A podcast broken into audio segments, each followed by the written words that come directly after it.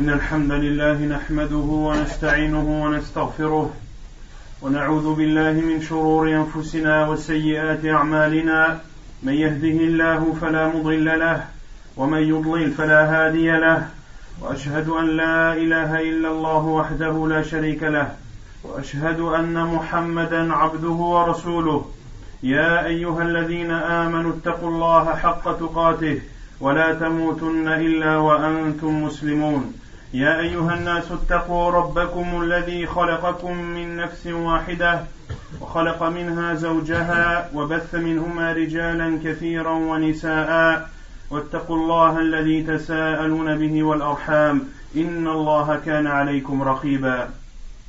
يا أيها الذين آمنوا اتقوا الله وقولوا قولا سديدا يصلح لكم أعمالكم ويغفر لكم ذنوبكم ومن يطع الله ورسوله فقد فاز فوزا عظيما. أما بعد فإن خير الكلام كلام الله وخير الهدي هدي محمد صلى الله عليه وسلم وشر الأمور محدثاتها وكل محدثة بدعة وكل بدعة ضلالة وكل ضلالة في النار.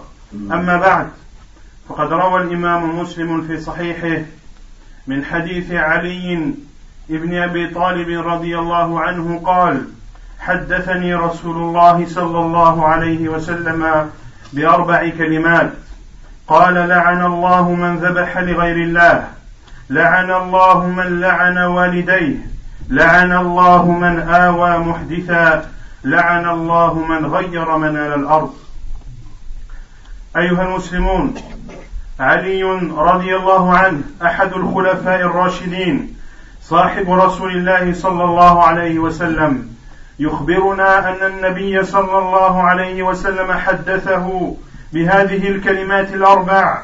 هذه الكلمات التي تحدث عن أمور ينهى عنها المسلم والمرتب عليها لعنة الله تبارك وتعالى من انتهك شيئا منها ولعنة الله للعبد إبعاده عن رحمته لعنة الله عليه. إبعاده وطرده عن رحمته فأي معصية رتب عليها اللعنة فإنها إما كفرية وإما كبيرة من كبائر الذنوب لأن حقيقة اللعن الطرد والإبعاد والإقصاء من رحمة الله تبارك وتعالى.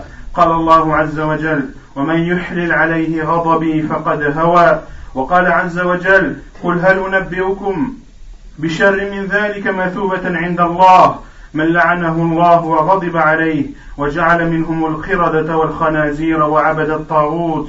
أولئك شر مكانا وأضل عن سواء السبيل. وإذا لعن الله العبد فإن فإنه يلعنه كل شيء كما قال الله عز وجل أولئك يلعنهم الله ويلعنهم اللاعنون فالمسلم ينبغي له ان يتقي لعنه الله بقدر ما يستطيع ويتحرز عنها بقدر ما يمكنه لينجو من غضب الله عز وجل الامام مسلم رحمه الله تعالى rapporte dans son, dans son sahih selon Ali ibn Abi Talib radiallahu anhu il dit le prophète sallallahu alayhi wa sallam m'a informé de quatre paroles et a dit qu'Allah maudisse ceux qui sacrifient pour autre qu'Allah. Qu'Allah maudisse ceux qui maudissent leurs parents. Qu'Allah maudisse ceux qui protègent des criminels.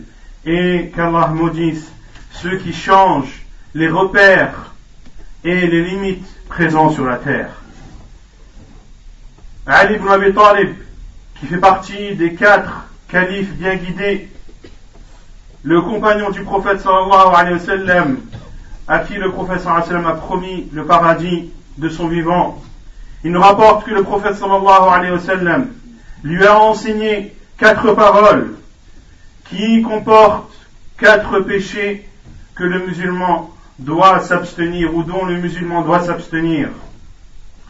Et celui qui les commet encourt la malédiction d'Allah subhanahu wa ta'ala et la malédiction d'Allah subhanahu wa ta'ala signifie l'éloignement de la miséricorde du tout Seigneur Azza wa l'éloignement de la miséricorde d'Allah Azza wa tous les péchés dont la conséquence et la malédiction d'Allah Azzawajal, eh bien, soit c'est de la mécréance qu'Allah nous en préserve, ou bien alors cela fait partie des grands péchés qui ne peuvent être pardonnés que s'ils sont suivis d'un repentir sincère.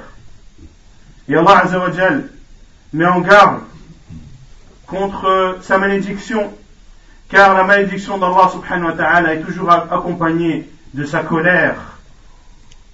Et celui qu'Allah Azzawajal maudit, toute chose sur cette terre la maudira également, ou le maudira également, comme l'a dit Allah Azzawajal, ce sont eux qu'Allah maudit et que tout le monde maudira. Le musulman doit donc faire attention et prendre garde à ne pas entrer dans la malédiction d'Allah subhanahu wa ta'ala car les conséquences seront très graves. وهذه الجمل الأربع المنهي عنها أولها قوله صلى الله عليه وسلم لعن الله من ذبح لغير الله الذبح لعبادة لله تبارك وتعالى الذبح قربان يتقرب به المسلم إلى الله عز وجل. كما قال سبحانه قل إن صلاتي ونسكي ومحياي ومماتي لله رب العالمين لا شريك له. وأمر الله نبيه بأن يكثر من الصلاة بأن يكثر من الصلاة له والنحر له أي الذبح له. فقال سبحانه فصل لربك وانحر. وهذه البهيمة التي خلقها الله وسخرها لنا وهيأها لنا انتفاعا ركوبا وشربا واكلا يجب أن نريق دمها لمن خلقها وكونها كما قال سبحانه أولم يروا أنا خلقنا لهم مما عملت أيدينا انعاما فهم لها مالكون وذللناها لهم فمنها ركوبهم ومنها يأكلون ولهم فيها منافع ومشارب أفلا يشكرون.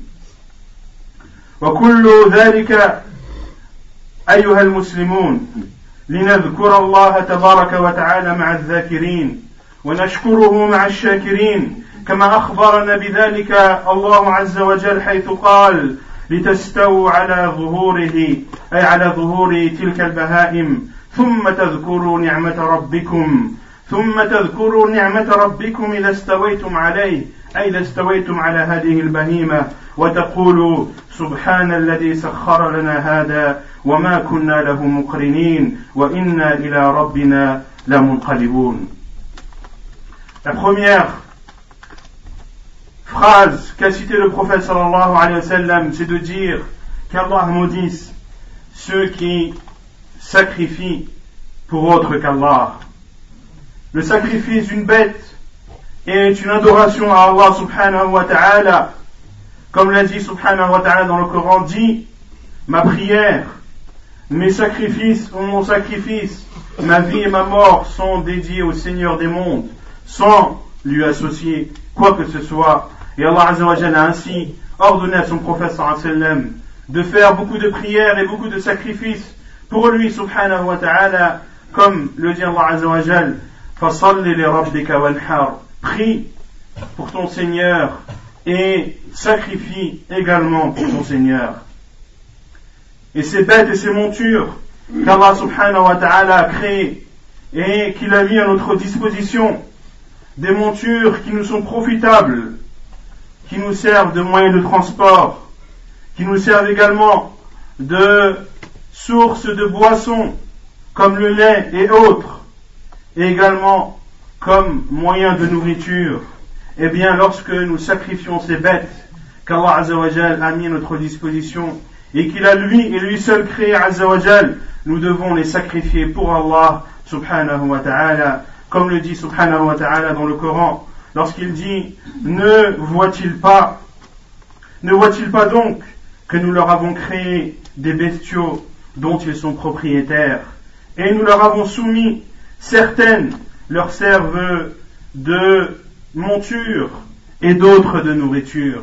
Allah a fait que ces montures soient soumises à nous, contrairement aux autres bêtes féroces qui, elles, ne sont pas soumises à l'être humain.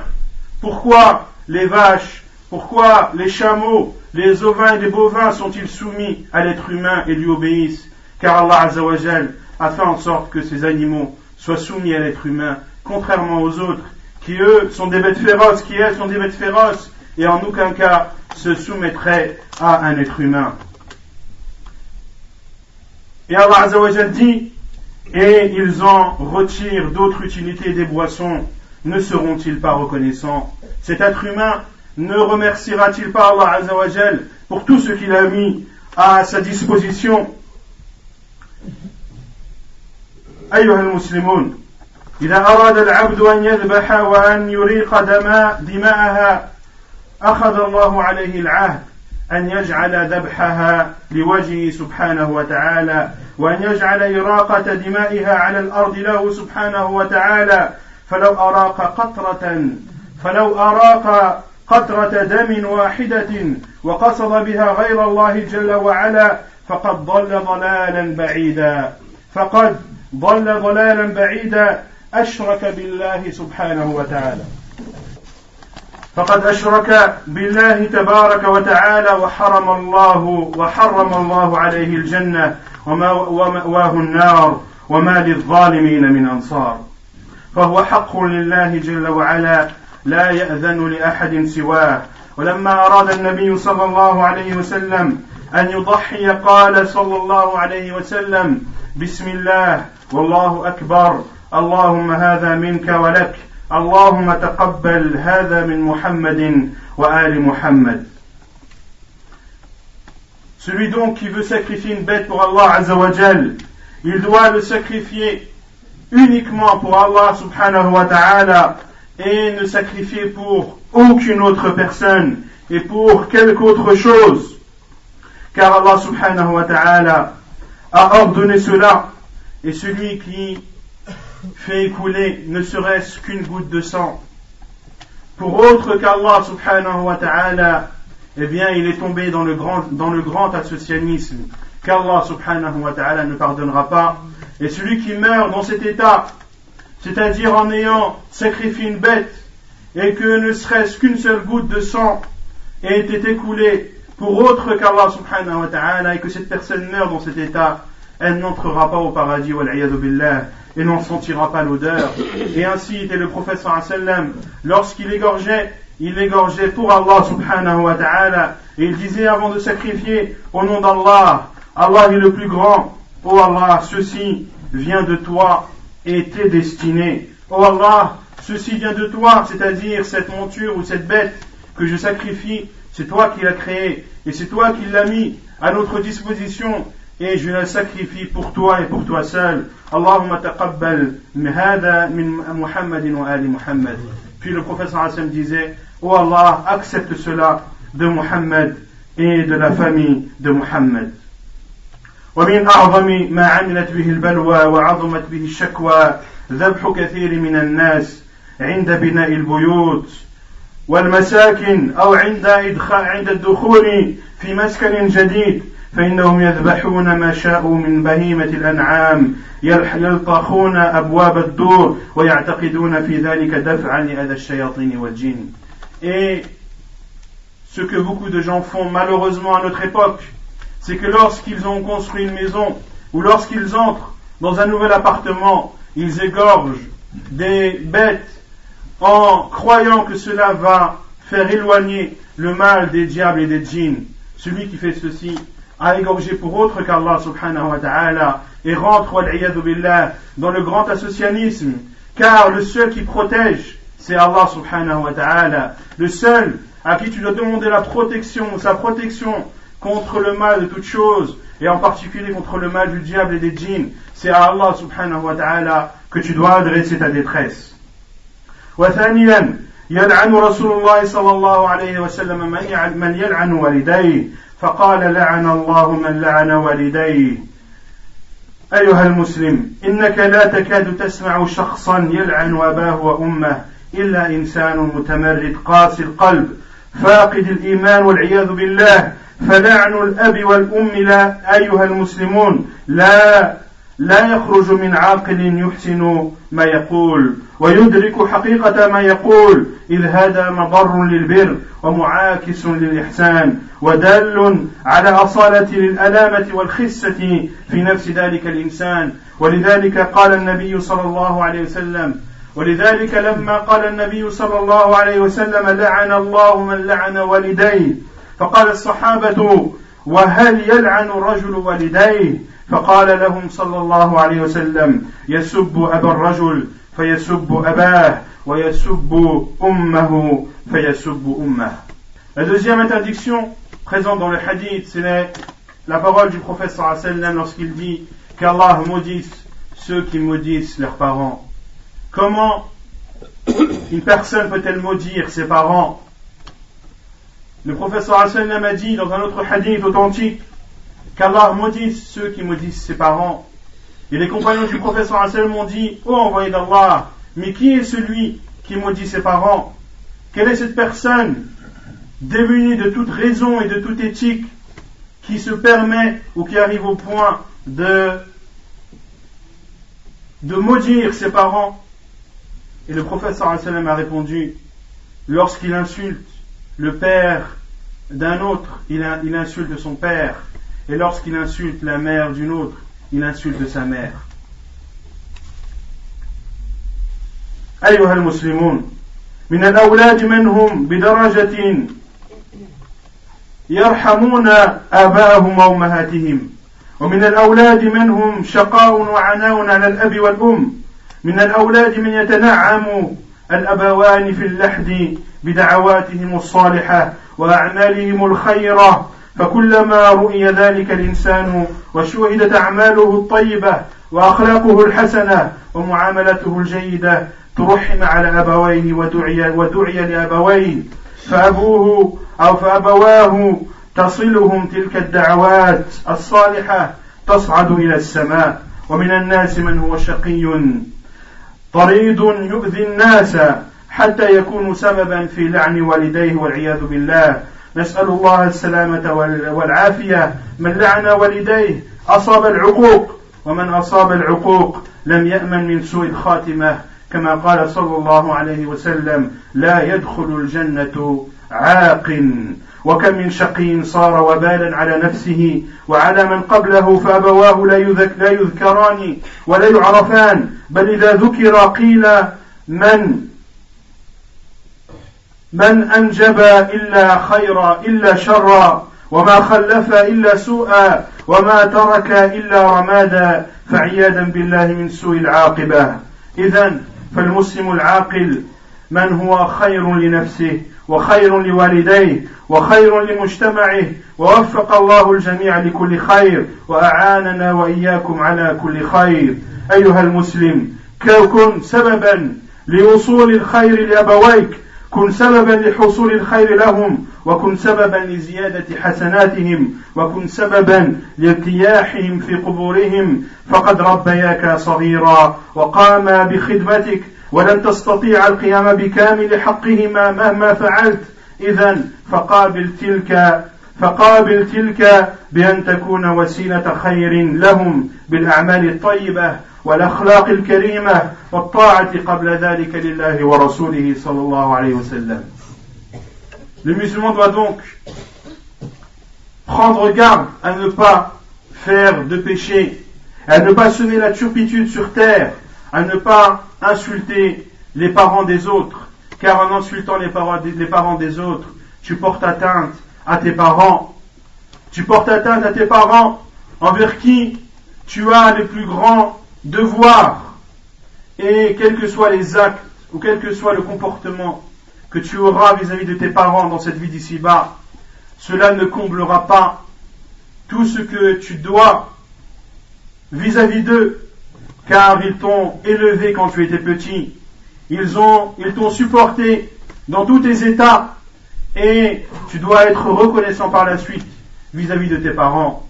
Et être reconnaissant vis-à-vis de tes parents, c'est d'être droit dans ta religion, de t'éloigner de tous les péchés et d'invoquer en leur faveur lorsqu'ils seront sous terre, d'invoquer en leur faveur lorsqu'ils seront sous terre, car cela fait partie des bienfaits ou des bonnes actions qui ne s'interrompent pas, même après la mort de l'être humain, comme l'a dit le sallam, parmi les actes qui ne s'interrompent pas, un enfant pieux qui invoque en ta faveur. Lorsque tu as mis au monde un enfant pieux et que tu quittes, tu le quittes, par la suite, eh bien, toutes les invocations qu'il fera en ta faveur et tous les actes pieux qu'il te dédiera, eh bien, cela te parviendra même sous ta tombe. Fais donc en sorte, toi, l'enfant, d'être un enfant pieux qui apportera du bien à ses parents et non pas du mal. Ne sois pas un mauvais exemple sur terre, au point que les gens disent, regardez ce que son père et sa mère ont laissé. Ils nous ont laissé que des cas impossibles à gérer. Ils nous ont posé, ils nous ont laissé que des personnes qui sèment la turpitude sur terre et les gens parleront en mal sur tes parents. Prends garde à ne pas euh, dénigrer ou à ne pas porter atteinte à, à l'image de tes parents et à leur réputation. Et celui qui est la cause de la malédiction de ses parents fera partie de ceux qui se seront mal comportés vis-à-vis d'eux. Et le professeur sallam a dit que celui qui a un mauvais comportement vis-à-vis de ses parents n'entrera pas au paradis. billah. أقول قولي هذا وأستغفر الله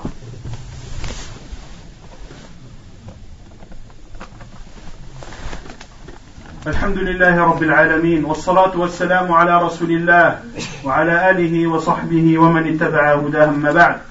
ثم قال صلى الله عليه وسلم لعن الله من آوى محدثا والمحدث هو المجرم الذي أحدث الفساد في الأرض. وكانت العرب في الجاهلية يقدم السفاحون على سفك دماء على سفك الدماء فيذهبون إلى قراباتهم إلى أبناء عمهم وإلى قبيلتهم والعشيرة فيجتمعون حولهم ويحفظون هذا القاتل ويدافعون دونه. كل ذلك حماية وعصبية وظلما وعدوانا. فلعن الله من آوى المجرمين ونصرهم وآزرهم وحفظهم ووقف معهم. فعليه لعنة الله والملائكة والناس أجمعين. Puis le professeur a dit qu'Allah maudisse ceux qui soutiennent ou ceux qui protègent des criminels. À l'époque, les Arabes, lorsque l'un d'entre eux tuait une autre personne, il allait se réfugier auprès de sa famille, auprès de sa tribu, auprès de ses cousins, et il le protégeait et le défendait malgré qu'il soit un criminel. Et le prophète a maudit tous ceux qui aident, ou qui protègent, ou qui cachent, ou qui défendent des criminels, ils auront la malédiction d'Allah subhanahu wa ta'ala, ainsi que la malédiction des anges et la malédiction de l'ensemble des êtres humains. كيف تستقيم الحياة وكيف يطمئن الناس إذا أصبح المجرمون في مأمن مع مع ما يأتون ويفعلون من الجرائم والفواحش والمنكرات Comment est-ce qu'une société peut être sécurisée Comment peut-on vivre en toute sûreté et en toute quiétude si des personnes protègent et cachent des criminels. Une société ne pourra jamais être sécurisée si des personnes se permettent de tels actes ignobles. C'est pour cela que le châtiment est proportionnel au péché et que la malédiction de celui qui protège un criminel est justifiée par son acte criminel également. وربيعها يخبرنا صلى الله عليه وسلم عن مستحق اللعنة اللعنة الله تبارك وتعالى بقوله لعن الله من غير منال الأرض ومنار الأرض هي العلامات التي يهتدي بها الناس في أسفارهم ويهتدي بها الغريب إذا نزل في المدينة أو القرية اهتدى بهذا المنار كان تكتب أسماء المحلات أو أسماء الأحياء أو أسماء المدن. فمن أزال هذه الأسماء فإنه يكون سببا في ضلال الغريب وتعبه وعنائه وربما يكون سببا في هلاكه خاصة إذا كان في السفر. وهي كذلك حدودها وعلاماتها أي حدود الأرض وعلامة الأرض بأن يتعدى بأن يتعدى على ملك غيره ويزيل علامات ملك غيره ويحل أعلامه مكان أعلام غيره ظلما وعدوانا. وهذا انقطاع لأموال المسلمين بغير حق. والنبي صلى الله عليه وسلم يقول من اقتطع شبرا من أرض ظلما طوق يوم القيامة من سبع أراضين والعياذ بالله. La quatrième interdiction, le quatrième péché que celui qui commet encourra la malédiction d'Allah subhanahu wa ta'ala, c'est celui qui change. celui qui change les signes et les limites présents sur la terre. Les signes et les limites, c'est-à-dire les signes qui permettent aux gens de se repérer sur cette terre. Des signes qui permettent aux voyageurs de se repérer durant son chemin, comme par exemple des rochers, comme par exemple des plaques qui indiquent le nom d'une ville ou la direction d'une ville, ou une plaque qui montre que tel endroit a tel nom, car celui qui change les signes présents sur cette terre va faire en sorte que ce voyageur se perdra et se fatiguera plus. Et lorsque la personne voyage dans un désert par exemple, cela pourra être même la cause de sa mort, billah. Et également, il est interdit de changer les limites de la terre. C'est-à-dire, lorsque ta terre est délimitée avec celle de ton voisin par une barrière ou par un grillage ou par une pierre ou autre chose, il t'est interdit de changer ces limites et de d'éloigner le grillage par exemple ou le rocher qui délimite ta terre et celle de ton voisin afin que tu aies plus de portions de terre. Cela est interdit en islam. Et celui qui fait cela encourt la malédiction d'Allah subhanahu wa ta'ala.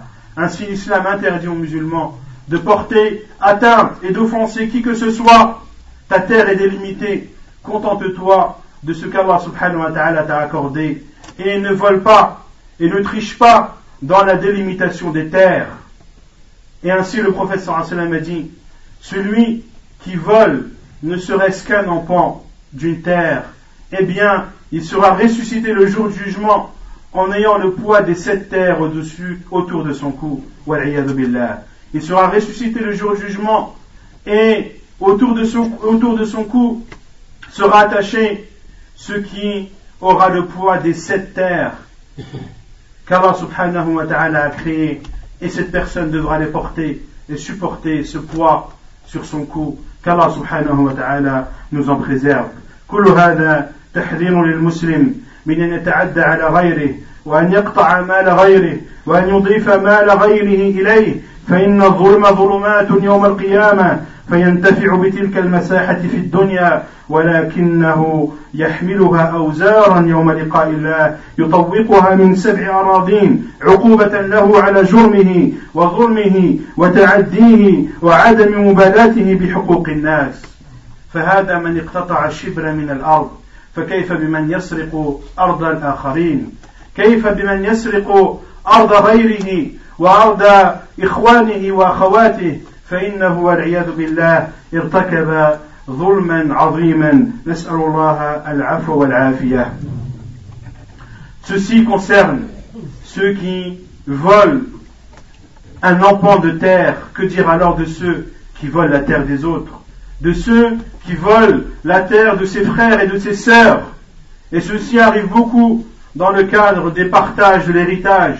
Beaucoup n'ont pas de scrupules et prennent la terre de ses frères et de ses sœurs et l'utilise à son profit. Que dire de celui qui a fait un péché aussi énorme أيها المسلمون هذه مما حذركم هذه الخصال الأربع التي حذركم عنها النبي صلى الله عليه وسلم وتذكروا قوله تعالى وما اتاكم الرسول فخذوه وما نهاكم عنه فانتهوا واتقوا الله ان الله شديد العقاب Dans ce hadith, il y a donc quatre péchés ou quatre désobéissances à Allah subhanahu wa ta'ala auxquels le musulman doit absolument s'abstenir car il encourt la malédiction d'Allah subhanahu wa ta'ala. Et rappelez-vous la parole d'Allah subhanahu wa ta'ala lorsqu'il dit dans le Coran, et ce que le prophète vous a donné, prenez-le, et ce qu'il vous a interdit, abstenez-vous-en, craignez Allah, car Allah est dur en châtiment. نسأل الله تبارك وتعالى أن يجعلنا هداة مهتدين غير الضالين ولا مضلين وأن يجعلنا من الذين يذبحون لوجهه سبحانه وتعالى ومن الذين يترحمون ويحسنون إلى أبوا إلى أبوا إلى أبواهم إلى أبوائهم. ونسأله تبارك وتعالى أن يجعلنا من الذين يحفظون منال الأرض. أقول قولي هذا وأقم الصلاة. الله أكبر الله أكبر. أشهد أن لا إله إلا الله أشهد أن محمدا رسول الله. حي على الصلاة حي على الفلاح قد قامت الصلاة قد قامت الصلاة. الله أكبر الله أكبر. لا إله إلا الله. استووا اعتدلوا تراصوا أقيموا صفوفكم وسدوا الخلل استووا.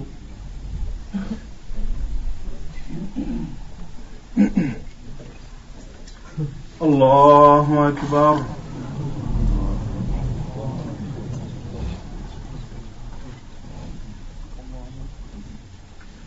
الحمد لله رب العالمين. الرحمن الرحيم. مالك يوم الدين. إياك نعبد وإياك نستعين.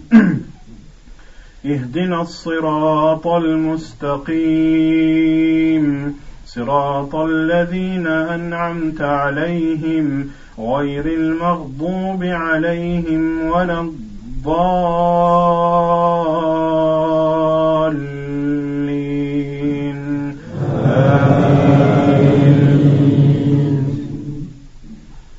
والضحى والليل إذا سجى. ما ودعك ربك وما قلى. وللآخرة خير لك من الأولى. ولسوف يعطيك ربك فترضى. ألم يجدك يتيما فآوى. ووجدك ضالا فهدى ووجدك عائلا فأغنى. فأما اليتيم فلا تقهر وأما السائل فلا تنهر. وأما بنعمة ربك فحدث. الله أكبر.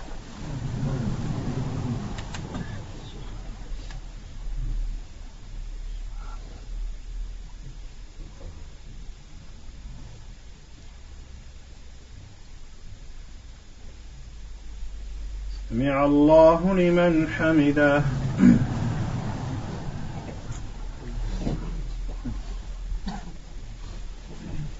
الله أكبر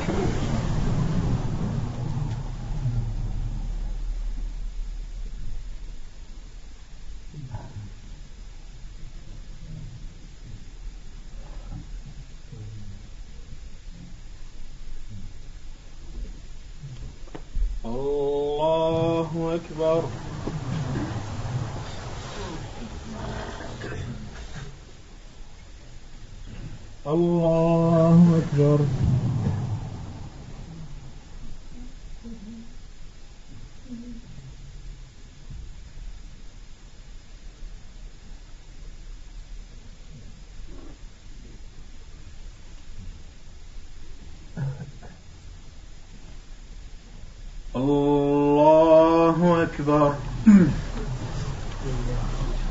الحمد لله رب العالمين. الرحمن الرحيم. مالك يوم الدين. إياك نعبد وإياك نستعين. اهدنا الصراط المستقيم. صراط الذين أنعمت عليهم. غير المغضوب عليهم ولا الضالين.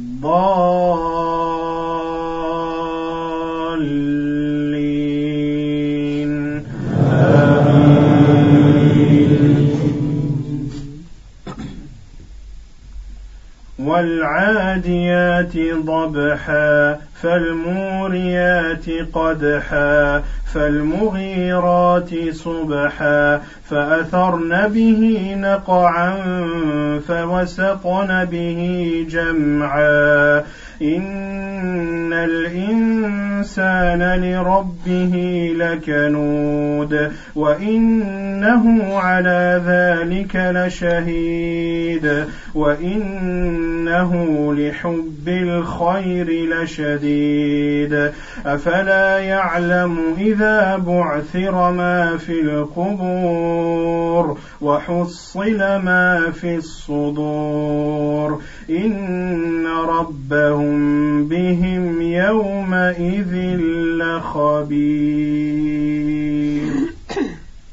الله أكبر.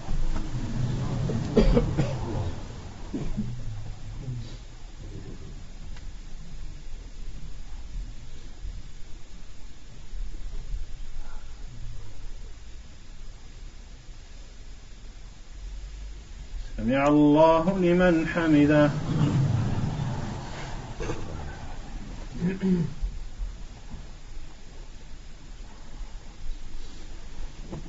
الله أكبر.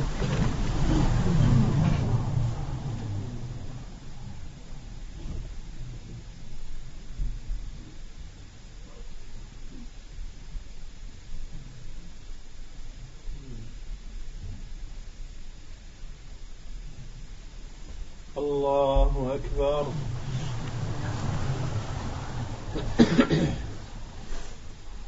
الله أكبر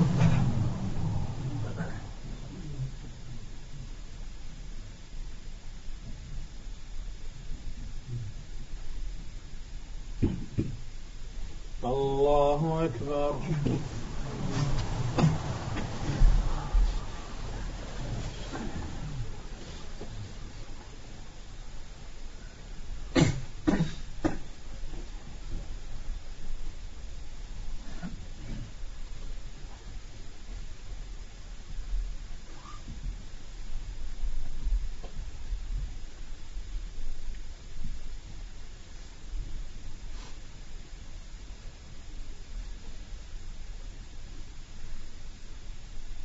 السلام عليكم ورحمة الله.